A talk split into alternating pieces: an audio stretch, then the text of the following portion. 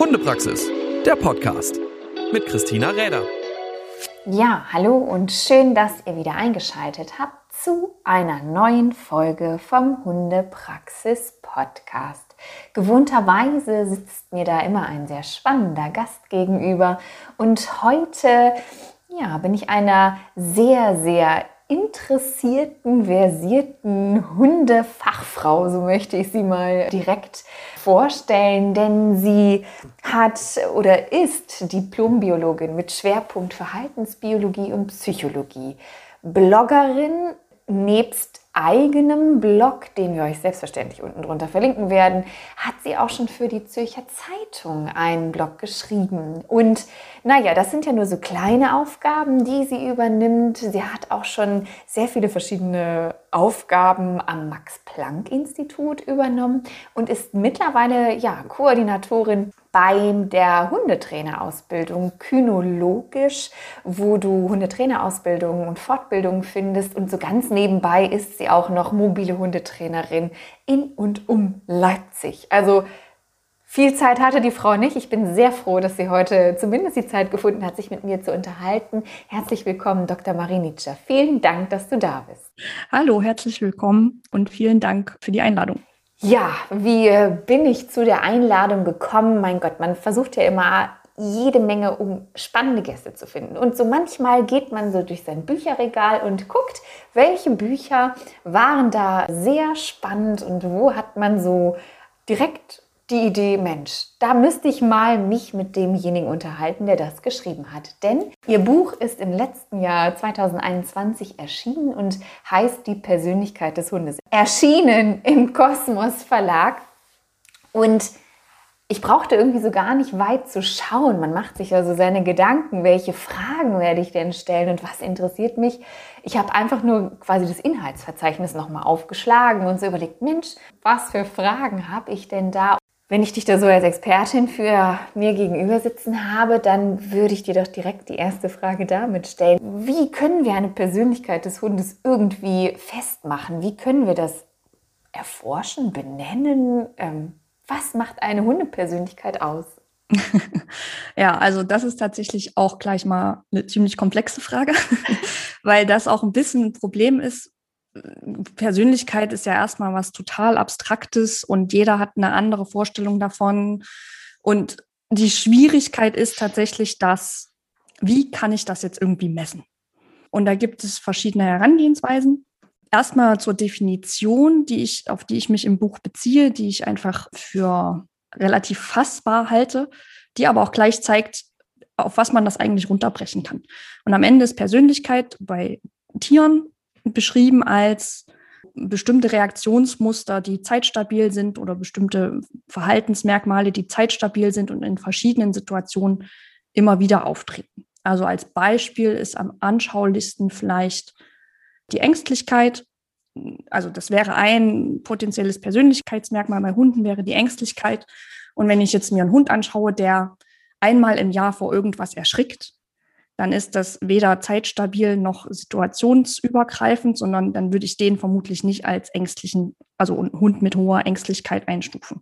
Wenn ich aber einen Hund habe, der generell super unsicher ist und quasi in jeder neuen Situation und mit jedem neuen Reiz ähm, mit Unsicherheit und Ängstlichkeit reagiert, dann wäre das ein Hund, dem ich beim Persönlichkeitsmerkmal Ängstlichkeit eine hohe Punktzahl, nenne ich es jetzt mal, obwohl man das nicht in Punkten ausdrücken kann, aber eine hohe Ängstlichkeit zuschreiben würde. Und das ist es dann am Ende auch schon. es gibt sehr viele verschiedene Persönlichkeitsmodelle, aber so die Persönlichkeitsmerkmale, äh, auf die sich die meisten Publikationen dazu runterbrechen lassen, wären eben die Ängstlichkeit, die Aggressivität, die Geselligkeit, die Trainierbarkeit und das Aktivitätslevel.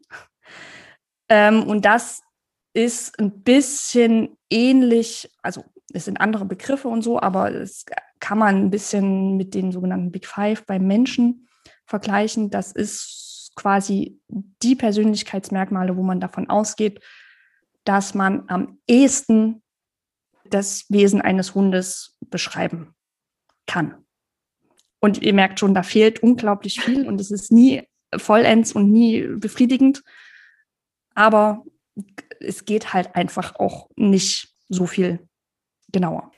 Jetzt sagtest du ja schon, es ist ein sehr, sehr abstrakter Begriff, was wir so unter Persönlichkeit verstehen. Und klar, wenn wir auch so bei Menschen schauen in die Persönlichkeitsentwicklung, das ist überhaupt kaum fassbar. Wo macht man das fest und an welchen Merkmalen und so? Und du gehst natürlich als Biologin da dem nachvollziehbaren Weg nach und was das Ganze ja dann auch so ein bisschen plastischer erscheinen lässt, wo man da auch dann nach lesen, sehen kann, was ist wie, wo, in welche Form gepackt. Und so wie es die verschiedenen Modelle gibt und wie es die, ja, auch unterschiedlichen Aspekte gibt, die man sich anschaut, gibt es ja auch verschiedene Einflüsse auf die Persönlichkeit, die ähm, ja ein Hund entwickelt, wie bei uns Menschen auch. Und es ist ja immer so dieser Punkt, was bringt ein Hund mit? Also was ist genetisch fixiert, festgelegt und was ist durch die Umwelt verändert, beeinflusst, ähm, entwickelt? Also wo ist da so die Grenze? Hat das auf die Persönlichkeit bezogen? Gibt es da sehr große Unterschiede? Würdest du sagen, man kann das wirklich auch festmachen, wie viel Anteil diese zwei Komponenten an einer Persönlichkeit nehmen? Das kann man definitiv nicht trennen weil das immer miteinander interagiert. Also da gibt es den schönen Ausspruch, diese Persönlichkeit oder die Persönlichkeitsaspekte sind zu 100 Prozent von der Umwelt gemacht und zu 100 Prozent von den Genen. Also du kannst einfach nicht das eine vom anderen trennen und man kann auch nicht sagen, das eine trägt 30 Prozent zu und das andere 70 Prozent oder so. Das kommt extremst drauf an. Bleiben wir zum Beispiel beim Ängstlichkeitsbeispiel. Mhm. Also ein ängstlicher Hund oder es kann sein, dass ein Hund bei einem Halter oder einer Halterin, die vielleicht selber ein bisschen unsicher ist, wird der eine deutlich höhere Ängstlichkeit aufweisen, als wenn dieser Hund zu einem Halter oder einer Halterin kommt, die einfach da, ich sag mal, unbedarft da im Sinne von, wir machen das jetzt halt einfach mal so rangeht, da wird der Hund sich ganz, ganz anders zeigen, obwohl der natürlich dieselben Gene und auch dieselben Aufzuchterfahrungen vorher gemacht hat. Also ist auch nicht nur das, was während der Entwicklung passiert und auch nicht nur das, was in den Genen eh schon drinsteckt, sondern auch die akute Situation, in dem der Hund gerade lebt, extremst entscheidend für diese Sachen sozusagen. Also ja, Persönlichkeit, vielleicht ist es dann so ein bisschen das, was beständig immer bleibt, ob es jetzt nun so herauskommt oder eben nicht, weil die Umstände halt passen oder eben nicht. Wenn du das schon so sagst, dass, oder je nachdem zu welchem Menschen so ein Hund kommt, ob es jetzt die Ängstlichkeit ist oder was auch immer, gibt es dann auch, würdest du das sagen, ich denke, ihr habt sehr viele Mensch-Hund-Teams so auch in dieser Zeit gesehen oder siehst du immer wieder, siehst du aus den verschiedensten Bereichen immer wieder.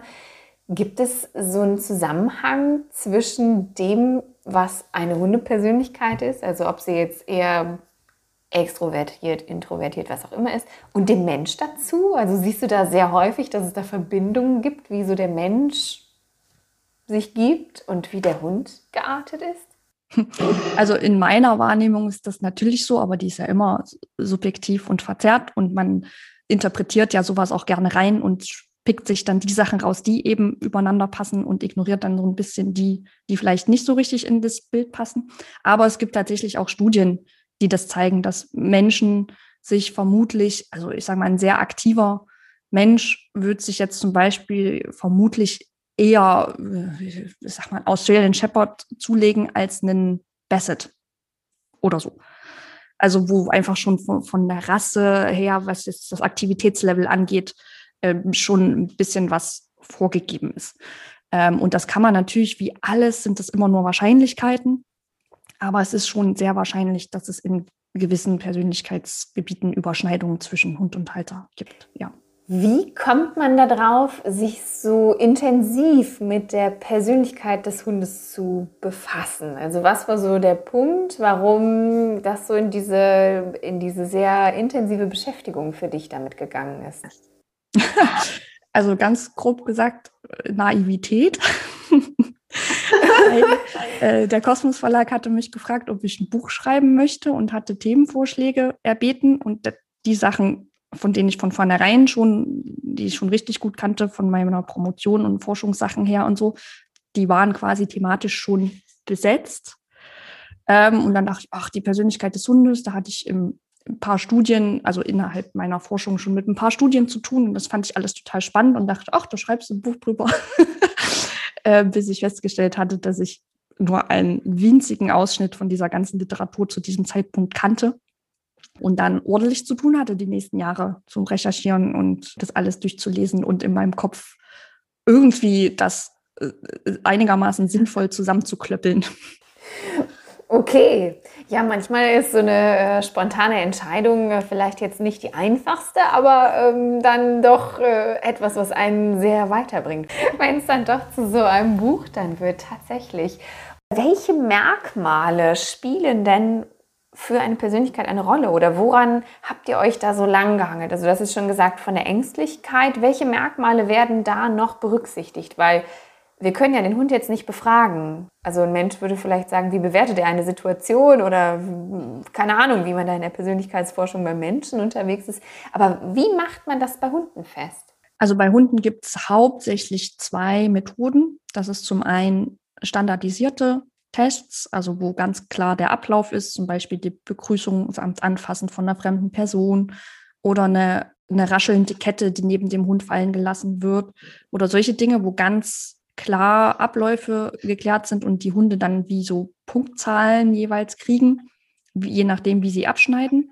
Dann gibt es die Beobachtung im, ich nenne es jetzt mal Freiland, also sowas wie äh, mit dem Hund in der Einkaufspassage oder wie der sich äh, bei Begegnungen mit anderen Hunden verhält, also was weniger starren Rahmen hat sozusagen. Mhm. Und die ganz andere Seite wären Befragungen durch Besitzer also die Besitzer werden befragt. Und das hat natürlich beides Vor- und Nachteile, ist beides nicht perfekt, wie so oft bei wissenschaftlichen Methoden. Bei dem einen, also bei der Beobachtung hast du natürlich immer, bist du abhängig quasi von der Stimmung des Hundes und wie der Tag gerade ist, ob der in der Situation generell schon gestresst ist und dann vielleicht da andere Ergebnisse rauskommen würden, als wenn der gechillt, also keinen stressigen Tag gehabt hätte vorher. Und so, solche Probleme, abgesehen davon, dass es sehr zeitaufwendig ähm, und kostenintensiv ist, solche Studien zu machen. Und bei den Besitzerbefragungen hat man natürlich immer, und die sind oft relativ stark, Verzerrungen drin. Also wenn man Besitzer nach der Aggressivität des Hundes fragt und dann steht da, wie häufig ist dein Hund aggressiv, dann ist für den einen vielleicht häufig, dass der einmal im Monat einen anderen Hund anknurrt für einen anderen, der findet es immer noch nicht häufig, wenn der Hund äh, dreimal am Tag im Haus jemanden anfletscht oder so. Mhm. Also das ist halt einfach extremst subjektiv und hat da wieder seine Schwächen. Und das muss man einfach in der Interpretation der Daten am Ende immer mit im Hinterkopf haben und da nichts zu viel überbewerten, sozusagen. Okay, das stelle ich mir eine sehr schwierige Aufgabe vor, weil ich glaube, ähm, tatsächlich, wenn man dann schon wieder so im Kopf hat, wie sehr und intensiv so ein Hund manche Sozialfunktionen für manche Menschen hat, ist es, glaube ich, gar nicht so einfach, da wirklich Daten irgendwie rauszubekommen. Das stelle ich mir schon wirklich sehr, sehr schwierig vor. Gibt es denn eine Art Modellform, dass man sagen kann, Persönlichkeit, mein Hund ist so und so oder es gibt Typen, Persönlichkeitstypen oder hm, gibt es da irgendwie so was, wo man die einkategorisiert oder? Kann man machen, dann wäre es aber nicht wissenschaftlich. und das ist genau das Missverständnis, was ganz oft passiert, auch bei Menschen tatsächlich. Also es gibt ja auch so, keine Ahnung, irgendwelche Seminare, wo man Menschen in vier oder fünf Kategorien eintüten kann. Und das ist alles aber total realitätsfern. Das geht einfach nicht. Man kann nicht so was Komplexes wie eine Persönlichkeit auf fünf Typen oder so runterbrechen. Das ist eben mit den Merkmalen, sowohl wenn wir jetzt das Big Five-Modell bei den Menschen betrachten, als auch eben die fünf vorhin genannten Merkmale beim Hund, ein bisschen anders, weil da bei jedem Merkmal quasi stufenlos unterschiedlich ausschlagen kann. Also das kann man sich wie so ein Mischpult vorstellen und man hat für jedes Mischpult so einen Regler und dann kann der eine Regler, ich sage jetzt mal bei Ängstlichkeit, ganz unten sein, bei Aggressivität auch ganz unten im Trainingslevel ganz oben oder auch in der Mitte oder weiter unten oder irgendwo dazwischen. Und dann hat man quasi eine Million verschiedene Einstellungen, die man da machen kann. Also dass man mit diesen fünf Merkmalen trotzdem unglaublich viele verschiedene Endresultate hat sozusagen. Und wie gesagt, das ist natürlich immer noch weit weg von perfekt allumfassend beschrieben, aber es ist deutlich, deutlich differenzierter als wenn man das mit, ja, das ist hier A-Typ oder B-Typ oder weiß ich nicht, was es da noch so für lustige Einteilungen gibt, die aber so keine wissenschaftliche Basis haben. Also ich stelle fest, es ist sehr komplex und es dient nicht dem, naja, Einkategorisieren, sondern tatsächlich eher zu sagen, woran oder welche Dinge spielen für die Persönlichkeit eine Rolle. Also was macht das aus? Ist das etwas Rasseunabhängiges, also so komplett. Es ist ja schon so, dass man in einer Rasse hat man so einen gewissen Grundtenor irgendwie, was man ja denkt, okay, so sollte der jetzt sein oder damit rechne ich. Aber die Persönlichkeit ist eigentlich komplett rasseunabhängig zu betrachten, oder? Naja, also es gibt bei einzelnen Merkmalen Zusammenhänge zwischen Rasse und Persönlichkeit, aber wenn, dann betrifft das auch jeweils nur ein Merkmal. Das kann man dann nicht auf andere Merkmale, also einfach so übernehmen sozusagen. Ähm, und dann muss man auch immer aufpassen. Es geht immer um Wahrscheinlichkeiten. Also wenn wir zum Beispiel, also es gibt eine Studie, die vergleicht die Ängstlichkeit von Labradoren und Collies. Mhm. Und im Schnitt ist ein Labrador weniger ängstlich als ein Collie.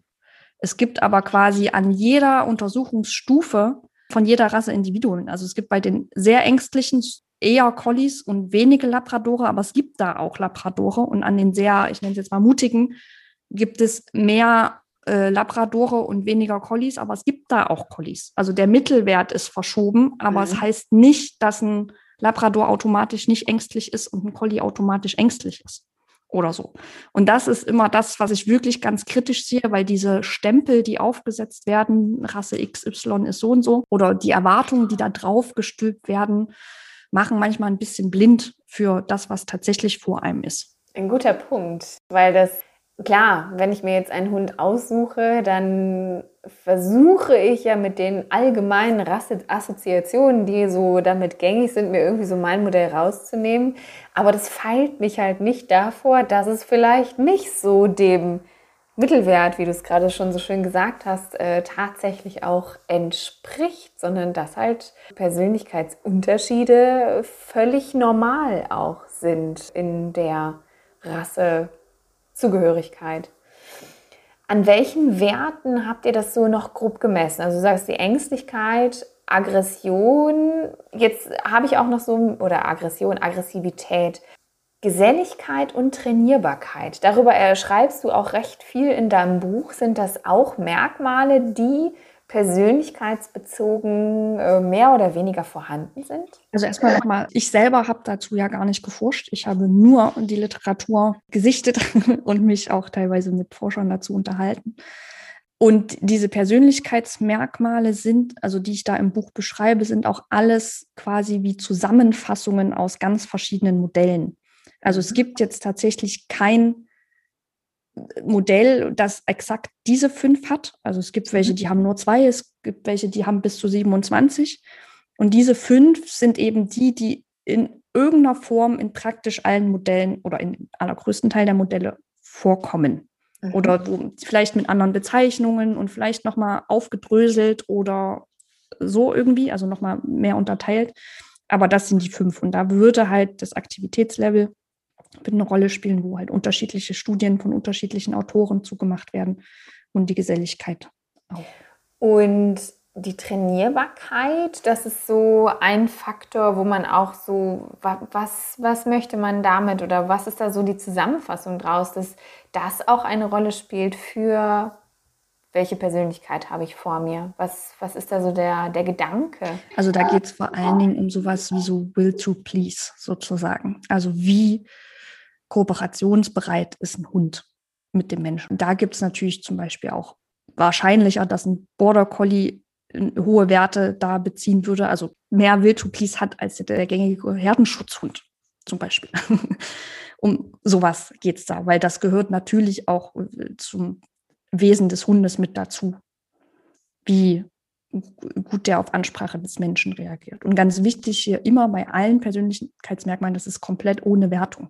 Also das ist einfach nur eine Beobachtung. Ja, ne, also da, darum geht es ja in der Wissenschaft erstmal überhaupt gar nicht, das irgendwie so haben zu wollen, wie man es gerne hätte, sondern eben herauszufinden, wie es denn dann ist, wenn man das unter neutralen Aspekten sich anschaut und es einfach nur in irgendeiner Form versucht, immer wieder gleich nachzumessen, zu sagen, so und so und so, das ist das Ergebnis fertig. Also da geht es nicht um Wertung und auch nicht darum, dass es das eine besser ist als das andere oder wünschenswerter als das andere, sondern eben wirklich nur zu sehen, wie funktioniert das. Ja, und hm, wir sind irgendwie schon wieder fast am Ende. Es geht immer ratzi fatzi und ich möchte natürlich nochmal darauf hinweisen, das Buch von Marie verlinken wir euch selbstverständlich unten drunter, denn da geht es sehr detailliert darum, wie kann man sich dieses ganze Konzept so ein bisschen vorstellen, wie es halt auch so, ja, die Bandbreite zu dem, was du halt da auf, äh, in das Buch gebracht hast zum Thema Persönlichkeit. Wie kann man es sehen? Wie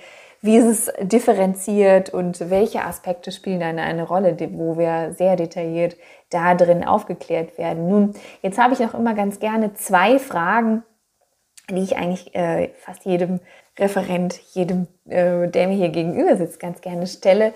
Denn, naja, wir sind ja in einem Hunde-Podcast und sich so intensiv mit Hunden auseinanderzusetzen, hat ja meist irgendeinen Hund, der daran schuld ist. Und manchmal ist es so ein bisschen das Kindheit, die Kindheitserfahrung oder was. Wo ist so dein Punkt im Leben gewesen? Gab es da einen Hund, wo du gesagt hast, Hunde sind echt ein spannendes Thema, damit werde ich mich mehr beschäftigen? Nee, tatsächlich nicht. Also das war schon, ich durfte als Kind immer keinen Hund haben, weil meine Mama früher Angst hatte vor Hunden, aber ich fand die schon immer cool und wusste das einfach, obwohl ich noch nie einen Hund hatte, wusste ich, dass ich das machen will. Das, ich kann mir gar nicht sagen, woher das kommt. Okay, ist es denn mittlerweile, denn das wäre die zweite Frage, äh, so, dass ein vierbeiniger Begleiter äh, durch dein Leben mit dabei ist oder ist es dabei geblieben? Nee, ich habe drei Hunde. Mhm. Genau, die eine, die ist jetzt 15, mal sehen, wie lange die noch da ist. Aber ich habe genau einen Galgo, einen Windhund, Jagdhund Mix und ein kleines Mischlingsteil. Okay, also sehr unterschiedliche Hunde und wahrscheinlich auch, hm, wenn man das jetzt so dann sagen würde, sehr unterschiedliche Persönlichkeiten, was natürlich immer als blanker Hundehalter auch eine Herausforderung ist, egal ob man Hundetrainer ist oder nicht. Ja, dann ähm, möchte ich dir an dieser Stelle erst nochmal ein großes Danke sagen, dass du dir die Zeit genommen hast, dir äh, ja ein paar Einblicke uns hier zu geben zu dieser Persönlichkeitsforschung beim Hund und wer da nochmal genauer das Ganze lesen möchte, findet das Buch und findet auch natürlich Blogartikel und viele interessante Dinge rund um und mit dir auf den verlinkten Seiten. Und dazu möchte ich nochmal euch ganz gerne einladen. Vielen Dank, dass du da warst. Sehr gern und vielen lieben Dank für das Gespräch. Hundepraxis, der Podcast mit Christina Räder.